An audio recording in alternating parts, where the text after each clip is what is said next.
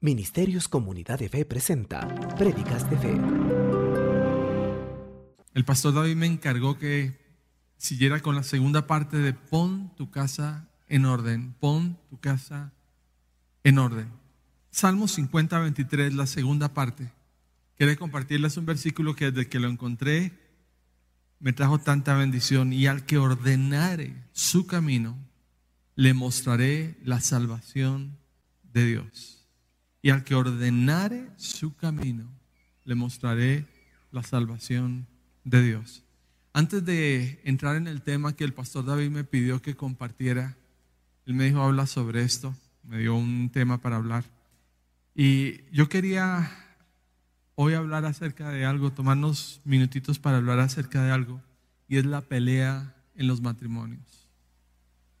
No le voy a pedir que levante la mano si usted ha venido peleando con su cónyuge. Solo levante una ceja si quiera o hágame así, pero...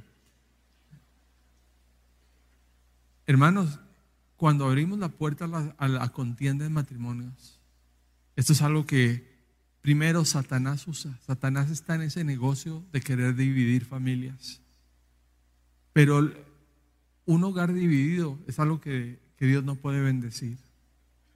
Y hay tanta contienda en matrimonios. En esta semana, en estas dos semanas o tres semanas, he escuchado, no de uno, he escuchado de, unas, algunas parejas que los hijos están diciendo, por lo que he visto con mis, con mis padres, yo no quiero casarme cuando crezca. Wow. Por lo que he visto con mis padres, cuando crezca, yo no quiero casarme. Si eso es un matrimonio, yo no quiero estar casado porque solo han visto peleas, han crecido en un ambiente de peleas. Permítame hablar primero con los hombres. Hombres, ojos aquí, por favor, mírenme acá casados. Hay hombres que, que literalmente son ogros, peleones, siempre andan enojados en las casas. Eso no es de bendición para nadie. Por favor, baje, decida que llegue a su casa y no les va a dar lo peor de usted sino dele lo mejor de usted. Me acuerdo hace años un hermano me contó, este hermano era vendedor y llegaba, dice, yo llegaba a la casa con, me había aguantado todo el día a cantidad de gente que era grosera conmigo, pero como quería venderle los trataba bien. Y un día la niña de él, dice, mi niña, la niña de mis ojos, literalmente, dice mi hija, antes de acostarse yo me acerqué a la cama de ella y me dijo mi hija, papi, aquí tengo unas monedas. Y le dijo, ¿para qué quieres monedas? Dice, quiero dártelas a ti. Dice, ¿por qué me quieres dar esas monedas? Dice, porque yo he visto cómo tratas a las personas que te quieren comprar algo y yo sé que los tratas por plata. Y yo te quiero dar estas monedas para que me trates como tú tratas a tus clientes. Mamás, ojos aquí. La Biblia habla de la mujer rencillosa, hay damas peleonas que son, están esperando que entre el esposo, quien entre por la puerta y eso es, entra y ¡pah! disparan. Y la Biblia dice que peor que gotera continua es, gotera continua es mujer peleona. ¿Realmente vale la pena estar peleando por todo? ¿Qué ha logrado con eso? Y la Biblia nos ha dicho, hombres y mujeres, que vivamos en paz, que Dios nos ha llamado a vivir en paz. La frase, tener la fiesta en paz. Eso es de bendición. Hablé con, con un joven que, conozco, que tiene sus papás aquí en la iglesia y le hice la pregunta después de haber escuchado de hijos que no querían que, cuando que, al crecer casarse por lo que habían visto de sus padres. Le pregunté a este joven, ¿sus padres, tus padres han peleado? Dice, sí. ¿Tú quieres casarte? Sí. Le dije, ¿qué pasó con tus padres? Dice, yo vi cuando mis padres, dice, no los vi pelear, pero sabíamos cuando estaban peleados. Pero me dijo este joven, pero los vimos cuando se reconciliaron. Y por eso yo quiero tener un hogar como el de mis padres. ¿Estamos? Amén. La primera cosa. El pastor me pidió que hablara acerca de algo, poner nuestras finanzas en orden. Y hoy el tema principal de esta, de la segunda parte, es poner nuestras finanzas en orden. ¿Por qué tenemos tanto desorden en nuestras finanzas? Y aquí está la primera cosa, porque hemos creído mentiras. Hemos creído mentiras. ¿A cuántos nos han dicho que para tener algo hay que endeudarse? ¿Alguien le han dicho eso o no? ¿O ha escuchado esa frase? Que para tener algo hay que endeudarse. ¿Cómo se tiene algo si no es con deuda? Mentira. Mentira. Mentira. Nos han metido eso. Otra mentira que nos hemos comido es de eh, pensar de que todos lo hacen. Si todos endeudan, todos tienen deudas. Perdón, ¿cuántos tienen problemas con deuda? Usted está bien endeudado y dice, yo quiero salir de deuda, levante la mano. Levante la mano los que tienen deudas y quieren salir de deudas. Levante la mano bien alto, por favor. Mantenga la mano levantada. Levanten la mano y manténgala levantada los que están felices de estar endeudados.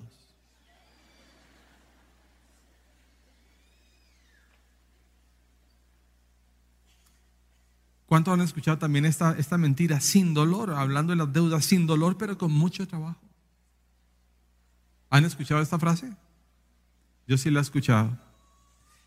También nos han metido, aunque no lo hemos, no lo, a veces no lo ponemos eh, en palabras, pero hoy, permítanme ser honesto, hoy voy a decir algunas cosas que son verdad.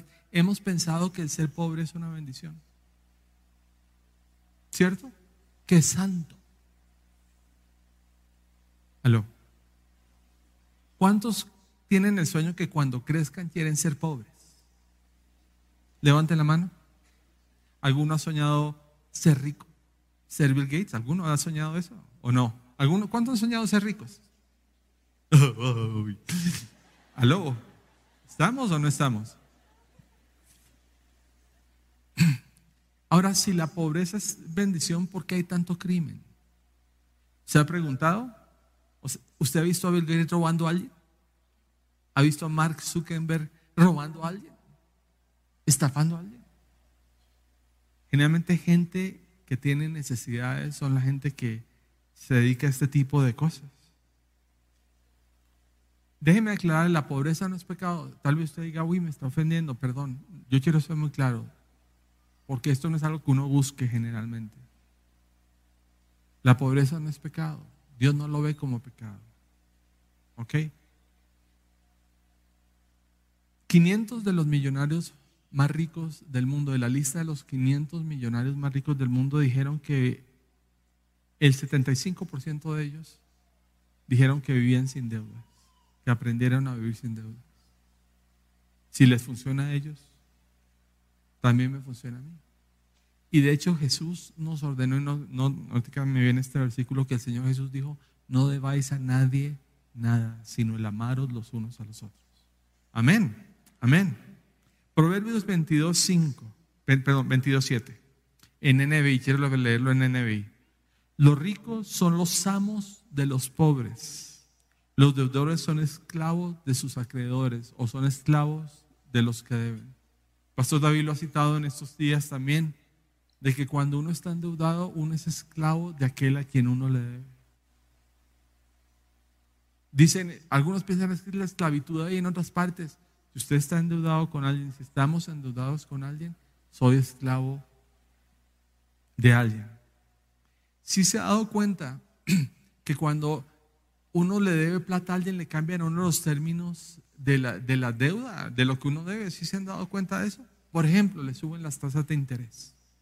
Es que eso es lo que dice el mercado. Aló. Y luego le decían, usted tiene que pagar en, digamos, en, tres años, pero de repente un cambio. No, ahora tiene que hacerlo en dos años y medio y le suben la tasa de interés. Pero uno dice, pero ¿cómo? ¿Esto es una arbitrariedad? Sí, esclavo.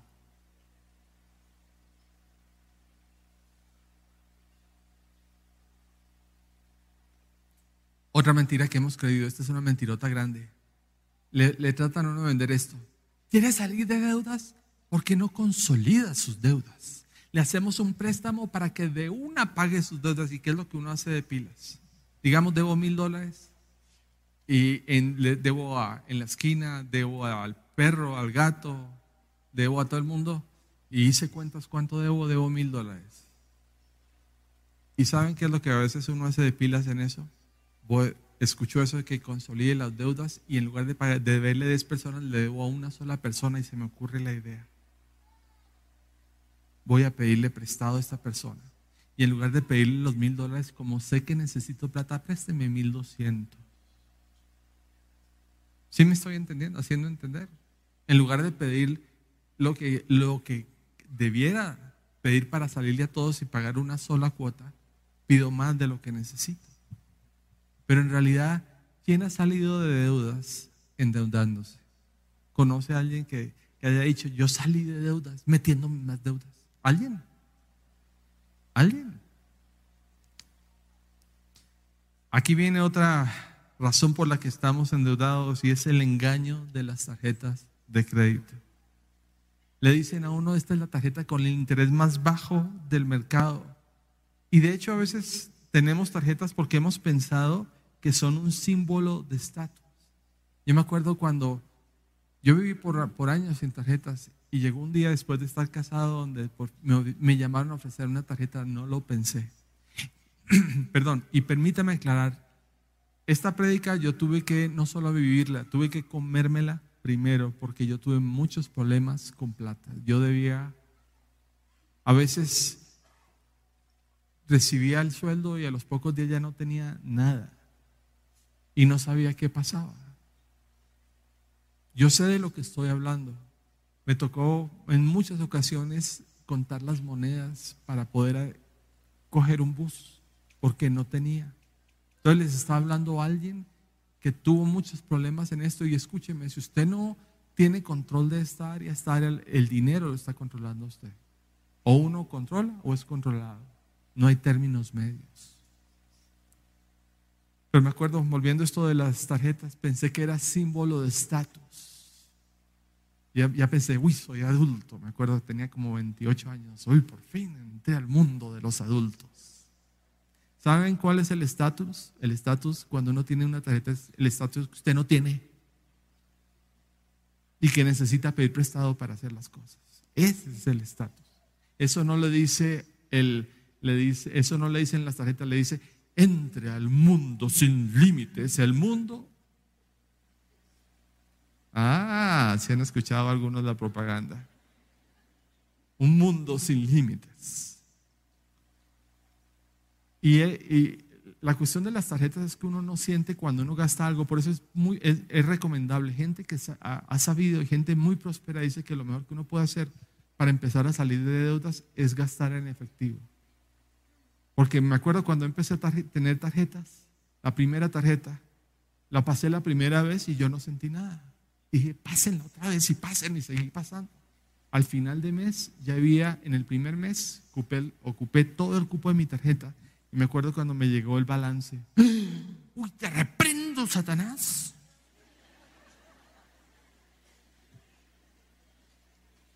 ¿Sí me entendió no? Espero. ¿Cuántas veces nos hemos metido a comprar cosas solamente por impresionar? Vivimos del crédito y, lo que no nos damos cuenta es que con mi trabajo, al pagar intereses, yo estoy haciendo rico al banco porque de eso viven. El dueño del banco del Pichincha, cuando el Mashi estaba de presidente, dijo, a mí no me importa quedarme sin el banco, pero no sin diners. Repito, a mí no me importa quedarme sin el banco, pero no sin diners. ¿Por qué? Porque es lo que más plata le da vivir de los intereses.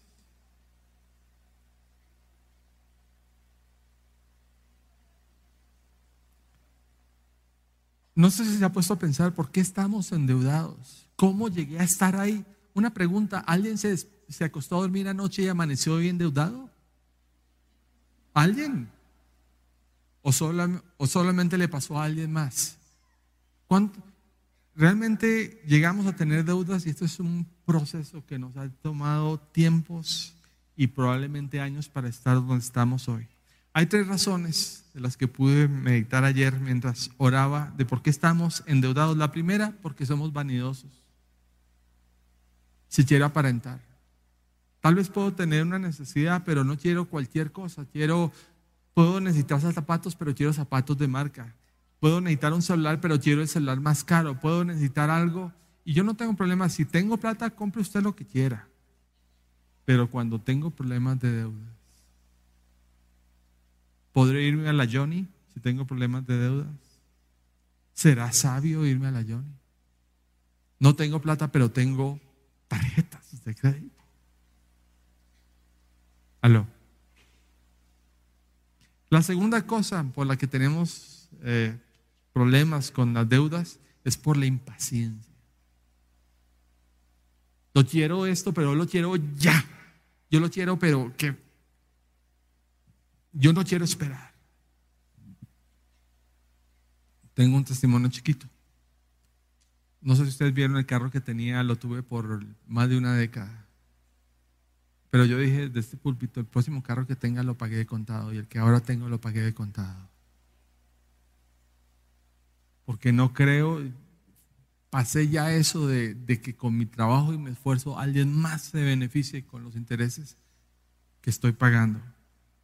Pero no quiero ser impaciente. Ahora mi meta es lo que compre, lo compro de contado o no lo compro. Pero voy a ser paciente. Eso es, lo maduro que uno debiera hacer. La otra cosa, ¿por qué estoy en problemas con, con, con deudas? Por codicioso. Por querer lo que otro tiene. Tal vez no vemos que otra persona tiene y tal vez yo no puedo en ese momento tener, pero tengo crédito. Y pensamos que si compro eso voy a ser feliz. Por eso la, la, palabra habla del engaño de las riquezas. Raíz de todos los males es el amor al dinero. No es el dinero el problema, es el amor al dinero. El amor a las cosas. Tener el amor a la apariencia pensar que las cosas nos van a dar felicidad. El cuarto punto, queremos soluciones rápidas para salir de deudas. Y este es un problema que yo he visto. Pero es que quiero una solución rápida. Estaba hablando con un joven en esta semana. Estábamos hablando de, de platas. En un momento terminamos hablando de platas. Pero queremos que alguien me imponga las manos para salir de, de, de deuda ya. O queremos que alguien nos dé eh, la solución, que nos dé la clave de cómo llegó a estar donde está. ¿Cómo llegó la clave? ¿Cómo hizo para tener lo que tiene?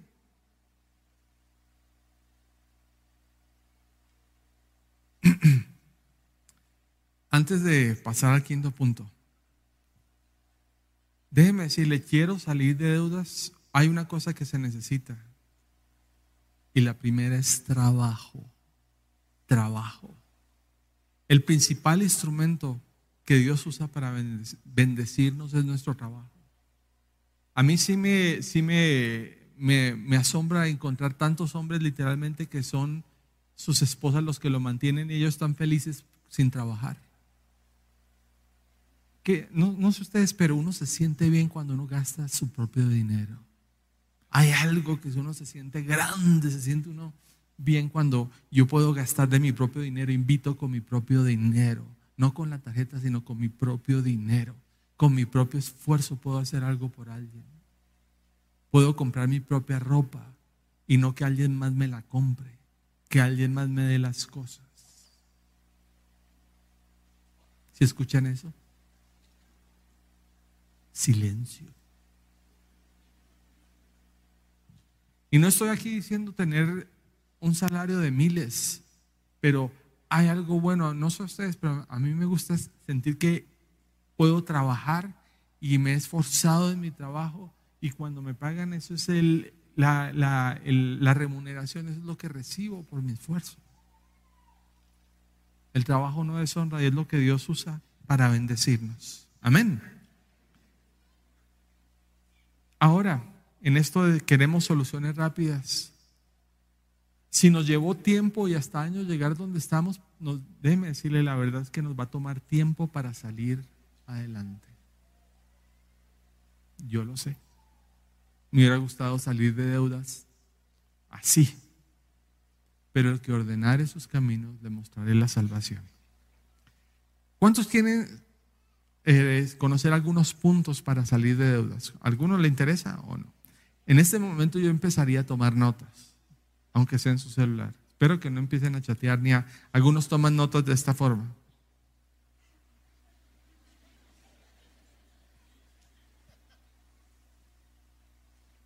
Bueno. ¿Cuántos quieren eh, eh, conocer algunas cosas para salir de deudas? ¿Cuántos? El próximo domingo a las siete y media de la mañana les espero. La primera, tal vez es la obvia, pero algunos no creen en esto. Es empezar con mis diezmos y mis ofrendas.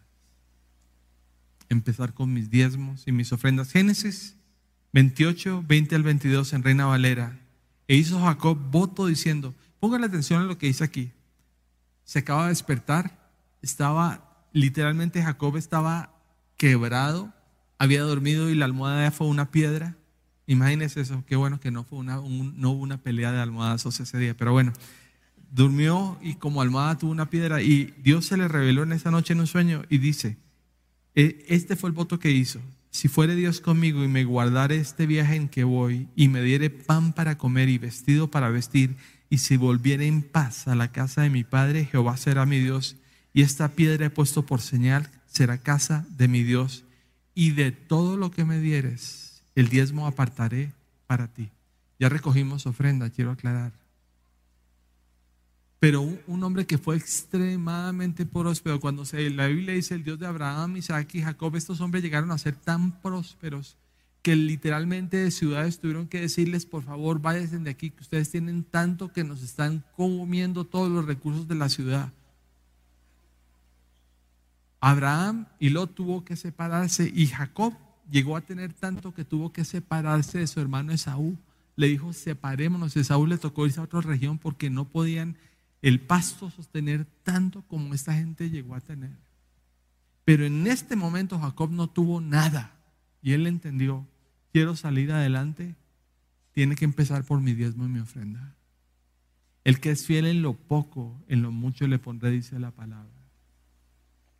Yo sé que hay algunos de aquí que no creen en eso. Ustedes no creen en los principios de la Biblia. Si no creen esto, ¿podrá Dios hacer algo más?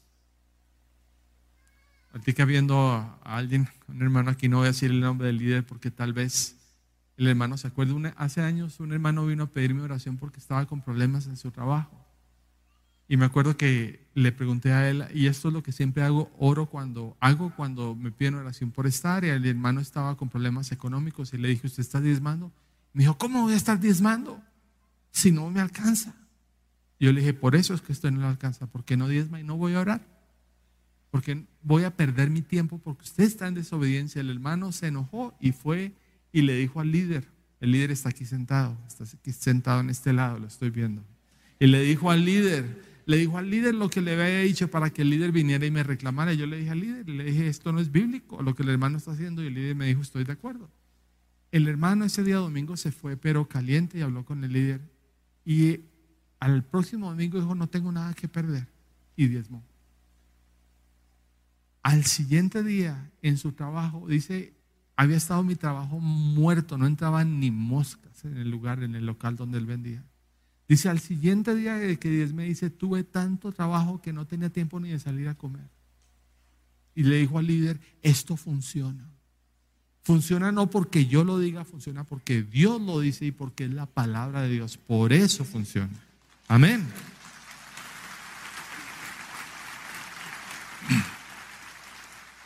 Diezmo es el 10% de todo lo que me llega. El diezmo es el 10% de lo, que, de lo que recibo en el sueldo, el neto, no el bruto, sino el neto. O sea, me dicen que gano 200 dólares y me descuentan 20, pero yo sé que gano 10, 200, eh, mi diezmo es 20 dólares. 10% de todo, de sueldos, de extras, de chauchitas, de regalos, de lo que me den, 10, 10%. La otra cosa, para salir adelante, póngase de acuerdo en la casa. Mateo 12, 25, la segunda parte, a la parte B en Reina Valera. Todo reino dividido contra sí mismo es asolado y toda ciudad o casa dividida contra sí misma no permanecerá. Toda casa dividida contra sí misma no permanecerá. ¿Sabe usted que las platas es una de las principales causas? No solo depende de peleas de matrimonio, sino de divorcio.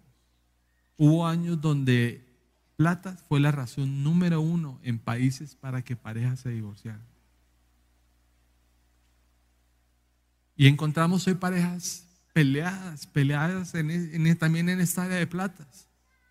He escuchado cuántas veces parejas que no saben cuánto ganan y allá usted con su plata, allá usted pague como pueda. Eso no es un matrimonio. No debiera ser su plata y mi plata. Es lo que él gane, lo que ella gane es nuestro dinero. Una sola cuenta. Es nuestra, nuestra plata. No tengas gastos secretos ni cuentas separadas. Pónganse de acuerdo.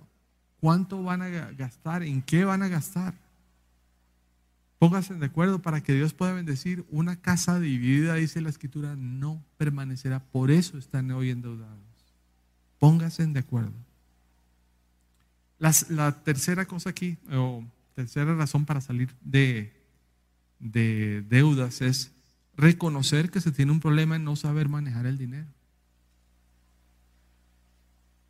Una de las cosas que yo creo que fue tal vez mi causa por la cual yo no pude salir antes de, deudas fue por una, una, razón. Yo pensaba que lo tenía bajo control.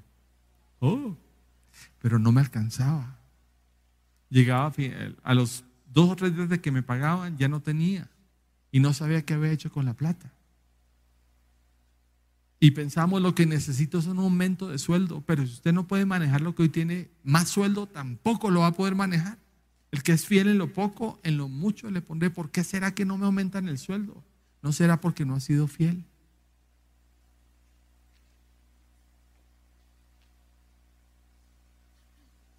Escuché un hermano que decidió empezar a, diezmar y a creer y a ordenar su vida. Y lo siguiente que pasó lo siguiente que pasó después de que él decidió ordenar su vida fue que él llega al trabajo y el jefe lo llama y le dice, por decir un apellido, eh, Ortiz, venga para acá, Ortiz. Y el jefe le dice, Ortiz, yo quería hablar con usted. Y él sin saber qué le iba a decir, su jefe dice, no sé por qué, pero voy a hacer algo que nunca hago. Y realmente el jefe nunca hacía esto, pero le voy a subir a usted el sueldo. Y solo a él, en toda la compañía, le subieron el sueldo. Dice, ¿tendrá que ver esto de que empecé a diezmar y empecé a ordenar mis finanzas? Cuando usted empieza a reconocer que necesita, que tiene problemas en esta área, Dios va a abrir las puertas y Dios va a hacer algo a favor suyo. Vamos a ir a 1 Samuel 15, 20. Saúl hablando cuando Samuel le dijo, has pecado, dice, pero si yo obedecía al Señor, insistió Saúl, Cumplí la misión que él me encargó. Traje al rey acá, pero destruí todo lo demás. Hay personas que viven en negación pensando, pero si yo estoy bien, si yo esto lo tengo bajo control. No sé si usted ha conocido, yo he conocido alcohólicos que no tienen problemas con alcohol, con la botella en la mano. Si yo no tengo problemas con alcohol, yo lo dejo cuando quiera. Ajá.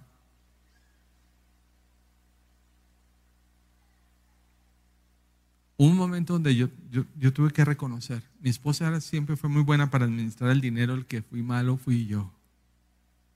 Y me tocó decirle, Señor, perdóname, perdóname, perdóname, perdóname.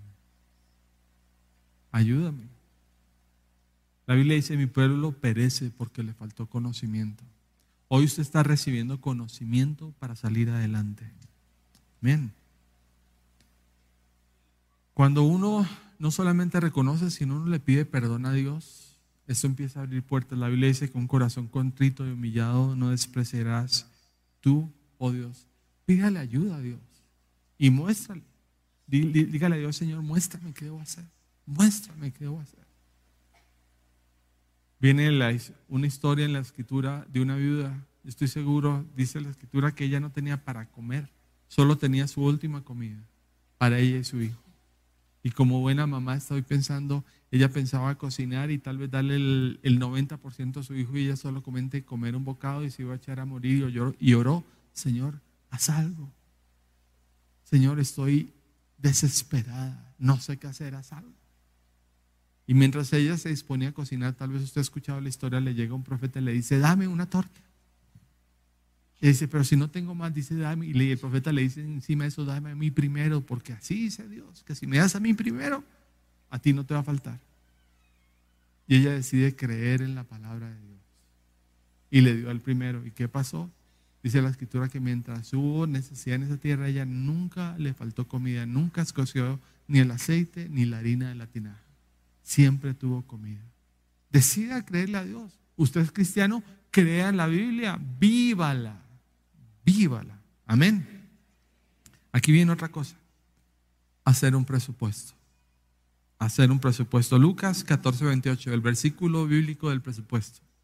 Porque ¿quién de vosotros queriendo edificar una torre no se sienta primero y calcula los gastos? A ver si tiene lo que necesita para acabarla. ¿Cuál es la clave de un presupuesto? ¿O cuál es la meta de un presupuesto? Es vivir con menos de lo que se gana. Vivir con menos de lo que se gana. Recibo 400, voy a hacer un presupuesto de gastos. ¿Qué debiera ser lo primero en mi presupuesto? El diezmo. Y después el resto. Porque el diezmo se asegura que el resto tenga la bendición de Dios. Entonces haga un presupuesto. ¿Y eh, cuál idea de un presupuesto? Hacerlo primero, antes de gastar nada. Dice, por eso dice, se sienta primero. ¿Cuál es el consejo bíblico? Siéntese. Cuando reciba su sueldo o reciba lo que haya recibido por un regalo, una venta, un negocio, siéntese. Señor, guíame ¿Qué debo hacer con esto? Siéntese. Y luego sí, haga un presupuesto. La clave de un presupuesto para que funcione es que usted lo siga, sea disciplinado en seguirlo. Y también algo importante para que un presupuesto funcione, prioridades. ¿Será la prioridad cambiar de celular cuando no tengo ni para comer? ¿Será la prioridad? ¿Aló? ¿Será la prioridad? prioridades en el presupuesto. Y lo último, para salir. Hay mucho que hablar, pero el pastor solo me dio el día de hoy. Se han escrito libros sobre este tema. Ahorre. Ahorre. Proverbios 3, 11. Este es uno de los versículos bíblicos donde dice que uno se puede hacer rico si hace esto. Y mire lo que dice aquí en NBI, el dinero mal habido pronto se acaba. El dinero mal habido pronto se acaba. Uno piensa que la gente que roba y los malandrines y los estos son bendecidos por el dinero. Esto es una maldición. La Biblia dice que esto no tiene maldición, pero aquí dice, quien ahorra poco a poco se enriquece. ¿Cuál es la clave para llegar a tener? Ahorrar. ¿Cómo dice? Poco a poco. Repita conmigo, poco a poco. Otra vez, poco a poco. Cuando uno ahorra, eso es una bendición tan grande. No voy a pedir que levanten las manos cuántos tienen ahorros, pero ¿cuántos tienen ahorros? Poco a poco. Cuando uno, déjeme decirle, cuando uno tiene ahorros, uno manda, sobre todo cuando uno va a comprar. Haga la prueba, cuando uno tiene para pagar de contado, uno va a comprar. Me pasó con este carro. Me pasó con el carro. Les decía, les di, fui a comprar el carro y les dije, ¿cuánto, cuánto vale el auto? Tal. Fui a buscar autos y manejé algunos y todo. Pero cuando fui a comprar el auto, les dije yo quiero comprar de contado y me miraban. Porque el negocio más que la venta es en el crédito. Y le dice, mire, crédito inmediato, no necesita garante. En otros términos, quiere uno cogerlo como de lugar. No necesita garante, no tiene que pedir autorización, no necesita llamar a su esposa. Firme, firme acá, firme acá, firme acá. Yo les dije, quiero comprar de contado. Esperé tres días para que me llamaran. Y me dijeron, este es el precio de contado y me hicieron un descuento. Porque pagué de contado. Les dije cuándo les iba a entregar el dinero. Y ahí tengo carro.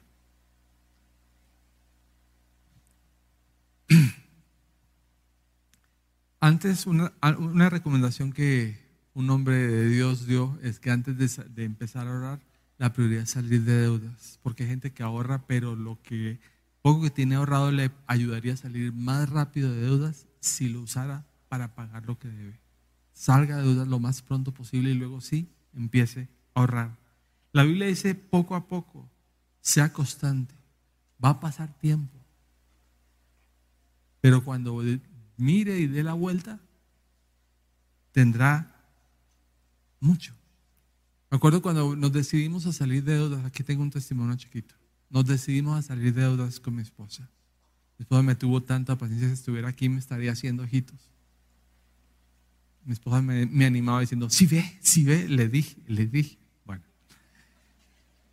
Pero empezamos a, nos pusimos de meta salir de deudas y nos costó literalmente más de un par de años salir de las deudas que teníamos doblar rodillas, orar, ayunar por esto. Me hubiera gustado decir que alguien me dijo, Rolando, Dios me dice que te pague tus deudas. Nadie. No me pasó. Más bien venían esas oportunidades de sembrar y entendí que eran, no debía dejar pasar esa oportunidad, pero empezamos a ahorrar, a ahorrar, a ahorrar, a ahorrar, a ahorrar, a ahorrar, a ahorrar, ahorrar y empezamos, perdón, primero salimos de deudas, nos llevó tiempo y luego fue empezamos a ahorrar. Tenemos un sueño, en algún momento comprar un departamento. Cuando se dio la oportunidad de comprar el departamento que ahora tenemos y miramos cuánto tenemos ahorrado, generalmente el, pago, el banco pide que es el 20%, nosotros habíamos tenido ya el 30% ahorrado y pudimos comprar lo que hoy tenemos. Pero sin ahorro hubiera sido imposible. El que ahorra, poco a poco se enriquece. Empiecen a ahorrar, mis hermanos. Empiecen a ahorrar. Empiecen a ahorrar. Amén. Amén. Antes de terminar este tiempo, me gustaría que tome unos minutos y yo mencioné una cosa aquí y es la de reconocer que se tienen problemas en esta área. Y tal vez hay algunos que simplemente han estado pensando yo estoy bien tiene deudas. ¿Cuántas veces he preguntado inclusive a personas que, le, que han venido a hablarme de deudas? Les dije que más cuentas de cuánto debe. Me acuerdo un hombre que me dijo, yo solo debo 500, 700 dólares y estaba la esposa sentado y dijo, ¿y qué es lo que le ve a mi hermano? ¿Qué es lo que le ve? Y empezamos a hacer cuentas y eran casi 3 mil o 4 mil dólares cuando él pensaba que eran 700 lo que debía. Y él lo tenía según él estaba bajo control. Y la única verdad es que él estaba descontrolado. ¿Por qué no tomar unos momentos delante de Dios hoy de decirle, Señor, he fallado? Hoy reconozco que esta área yo no la he sabido manejar. Yo hice eso. Me acuerdo, llegó el momento donde tuvimos una reunión en la casa y, y Dios usó a mi esposa para ponerme puntos sobre las sillas y darme cuenta de que yo estaba mal. Me acuerdo, salí a caminar y en ese momento mientras caminaba le dije, Señor, ayúdame. Perdóname. He desperdiciado tantas oportunidades. He tenido a veces provisión, pero he sido mal administrador, el que es fiel en lo poco.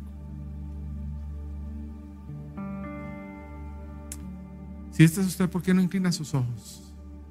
Inclina su cabeza, perdón. Cierra los ojos. Y ora conmigo. Permítame guiarle en una oración y puedo decirle a Dios, Señor, hoy me presento delante de ti. Y quiero pedirte que me perdones.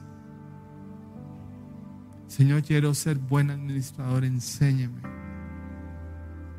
Perdóname por todas las deudas en las que me he metido, pero me presento delante de ti para pedirte que me ayudes. Ayúdame a, a conocer Ayúdame a cambiar mis malos hábitos. Ayúdame a cambiar mis malas maneras. Y yo te pido, Dios, Señor, sana mis finanzas, sana las finanzas en mi hogar y ayúdame a salir de deudas. Te lo pido, Dios, en el nombre de Jesús. Amén. Dos cositas más. Una, yo pensaba antes, no sé cuántos hermanos tengo acá, que pensaba que una billetera gorda era una señal de bendición. Y yo tenía una serie de tarjetas de crédito. Y, me sentía como, como ah, ah. pero debía al perro y al gato. Hoy mi billetera puedo tenerla aquí y ni usted ni se da cuenta, porque tengo solo una tarjeta, la otra tarjeta que tengo es la de es la del supermercado. Pero nada más. ¿Para qué más? Si tengo problemas con tarjetas, córtelas. Córtales, hágase un favor. Y me acuerdo una historia que escuché y con esto termino. Murió un señor que se encargaba de la limpieza en un colegio. Él era el que barría, trapeaba, todo. Y murió este hombre y como decían que como por 15 o 18 años tuvo el mismo carro, un carro, y el carro cuando lo, compró era un carro ya viejo. O sea, era, fue un carro, un carro hasta el día que murió como de unos 30 años. El problema no fue que él murió, sino lo que hizo cuando murió. Cuando este hombre murió, y murió, dice que les daba pesar la gente que lo veía a este hombre, porque este hombre siempre usaba la misma ropita, limpio sí, pero la misma ropita las mismas cosas. Cuando este hombre muere, deja un testamento. Dice, en mi testamento yo dejo un millón de dólares a la sociedad, eh, a la fundación que se encarga de la investigación contra el cáncer.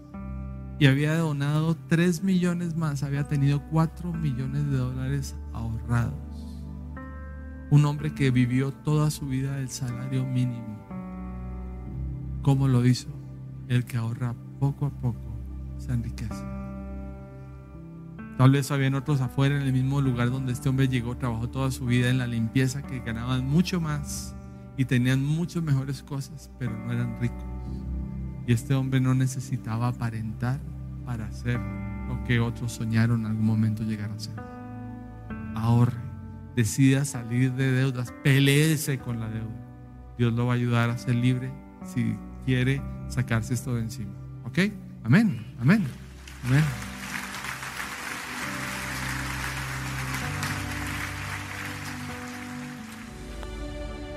La palabra de Dios dice que el único camino a la salvación es a través de Jesús y su sacrificio en la cruz. Te invitamos a que hagamos juntos esta oración de entrega a Jesús. Por favor, repite después de mí.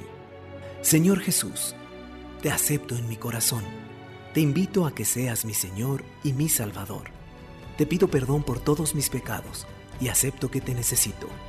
Hoy te proclamo mi Señor y Salvador y te pido que entres a mi vida Ayúdame cada día a conocerte más y a seguir tus mandamientos. Te agradezco por hacerme parte de tu reino. Pongo en tus manos mi vida, mi familia y mi corazón. Gracias por tu perdón y amor. Amén. Si es que hiciste esta oración por primera vez, te animamos a que asistas a la iglesia. Para más información, comunícate al 2536210 o visítanos en www.cdf.net.